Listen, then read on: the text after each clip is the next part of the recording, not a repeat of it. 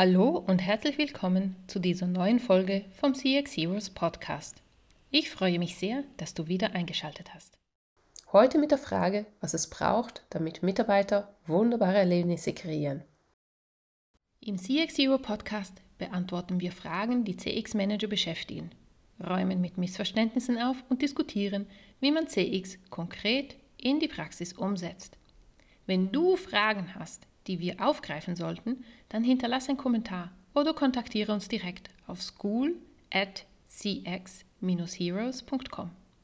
Und noch eine kleine Bitte, wenn diese Folge nützlich für dich war, dann hinterlasse eine positive Bewertung und abonniere den Podcast auf YouTube, Spotify oder Apple.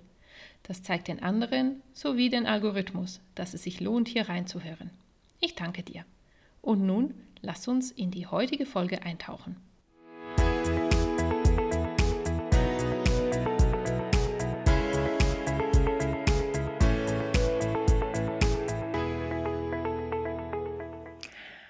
Ich habe kürzlich ein Post und ein Video gemacht zum Thema wunderbare Dinge geschehen, wenn man Mitarbeiter machen lässt.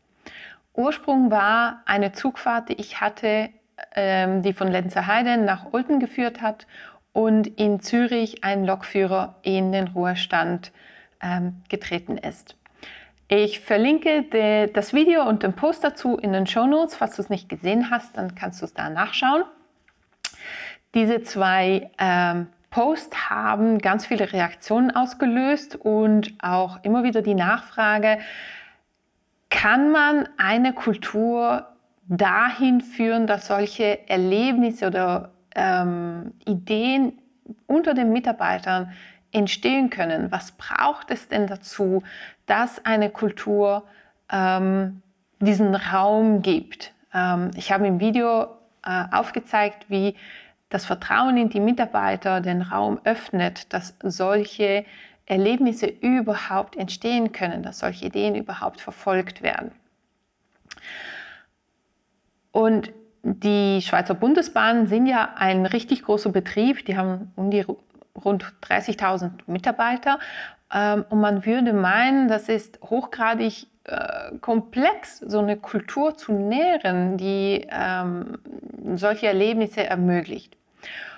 Und die Schweizer Bundesbahn war nicht immer so ähm, menschenzentriert, nenne ich es jetzt mal, ähm, wie sie heute sind. Sie waren vor ähm, gut zehn Jahren noch sehr stark ähm, reglementiert und auf Qualität ausgerichtet, sind auch weltberühmt für ihre Pünktlichkeit und für die Qualität, die sie, die sie liefern ähm, und haben alles sehr stark vorgegeben und auch reglementiert. Als Tessinerin fahre ich sehr oft Zug zwischen Locarno und, und Zürich.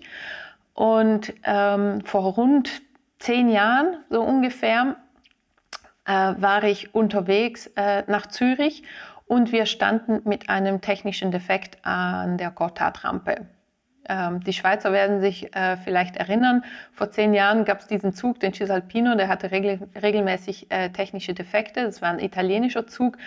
Ähm, und da standen wir da und dann habe ich angefangen, mit dem Zugführer zu sprechen, uns auszutauschen. Er war selber auch Tessiner und der hat mir damals erzählt, wie stark alles reglementiert war bei ihnen. So wurde ihm genau vorgegeben, dass wenn der Zug in Zürich einfährt, die Durchsage auf Deutsch und Englisch gemacht werden muss. Obwohl er genau weiß, dass alle Kunden im Zug ähm, aus Mailand sind, alle Kunden im Zug Italienisch reden, er Italienisch spricht und es ähm, das Beste wäre, die Durchsage auf Italienisch zu machen, war das nicht erlaubt, denn das Reglement sah vor Deutsch, Englisch. Und es wurde auch sehr stark darauf bestanden. Heutzutage merkt man wirklich auch als Kunde, dass äh, sich die Situation bei den Bundesbahnen geändert hat. Sie sind auch seit zehn Jahren dran, ähm, hier an der Kultur sehr aktiv zu arbeiten. Ähm, war ich selber teilweise darin involviert. Und ich freue mich jedes Mal, wenn wir irgendwo mit dem Zug einfahren und ich merke, eine Durchsage ist nicht eine Standarddurchsage, sondern hat irgendwie einen menschlichen Aspekt. Ähm, denn ich freue mich für die Zugführer, dass sie hier viel mehr ähm, im eigenen Ermessen auch entscheiden können, was jetzt die richtige Durchsage, die passende Durchsage ist, gerade wenn irgendwelche Probleme sind oder Verspätungen oder halt nicht der Standardfall ähm, eintrifft. Man gibt also den Mitarbeitern mehr Vertrauen, man gibt ihnen den Raum, damit eben ähm, diese Entscheidungen getroffen werden dürfen können. Sie haben diese Sicherheit, es zu machen, denn sie wissen, sie werden nicht gerügt. Ähm, und sie wissen, dass auch, ähm, wenn mal ein Fehler passiert, ähm, nicht ein Weltuntergang passiert. Und man kann es zusammenfassen auf zwei Hauptgründe, ähm, warum solche Kulturen entstehen, wo dieser Raum nicht da ist. Da könnt ihr jetzt mal selber überprüfen in der eigenen Organisation, ob das auf eure Organisation zutrifft. Ein Grund ist eben diese Angst vor Fehler. Wenn Mitarbeiter Angst haben, ähm, Fehler zu machen, weil dann eine große Bombe explodiert, dann wird sich jeder absichern. Man wird ähm, alle Leute um sich herum, Team, Teamleiter, Abteilungsleiter, immer wieder fragen und sich gegenseitig absichern. Man hat Angst, Entscheidungen zu treffen. Das ist ein Grund, warum ähm, solche, so eine Kultur nicht entstehen kann. Sie ist stark einschränkend. Man ist sich ständig am Absichern. Also wird niemand diesen Versuch starten, irgend so ein, so ein Erlebnis zu gestalten. Der andere Grund, ähm, und es können auch beide gleichzeitig auftreten, also die korrelieren auch durchaus miteinander, ist eine, ich nenne es gern Kontrollsucht im Management. Ähm, das zeigt sich sehr stark in ihrem Mindset und ihrem Verhalten. Wenn man aufsteigt in der Karriereleiter, dann gilt es auch loszulassen. Man muss immer mehr Details im operativen Geschäft loslassen. Man muss Entscheidungen loslassen. Und das fällt einigen Managern schwer. Ähm, das heißt, sie versuchen alle Fäden in den Händen zu behalten, über alles Bescheid zu wissen.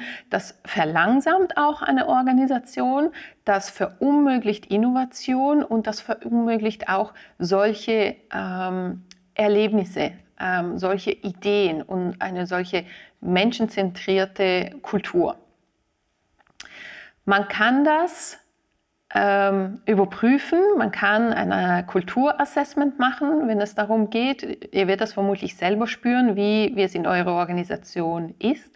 Man kann das sehr gut auch dem Management spiegeln und man kann durchaus ähm, eine äh, Change-Strategie aufbauen, ein Konzept ausarbeiten, wie man ähm, eine Kultur eben von einer Angst und ähm, fehlerorientierte oder Fehlervermeidungskultur, eine Kontrollkultur, ähm, das Ganze rüberschiften kann zu einer menschenzentrierte Kultur, die eben äh, den Raum gibt, das Vertrauen gibt den Mitarbeitern, dass sie entscheiden können, dass sie Erlebnisse gestalten können, dass Fehler kein Problem sind.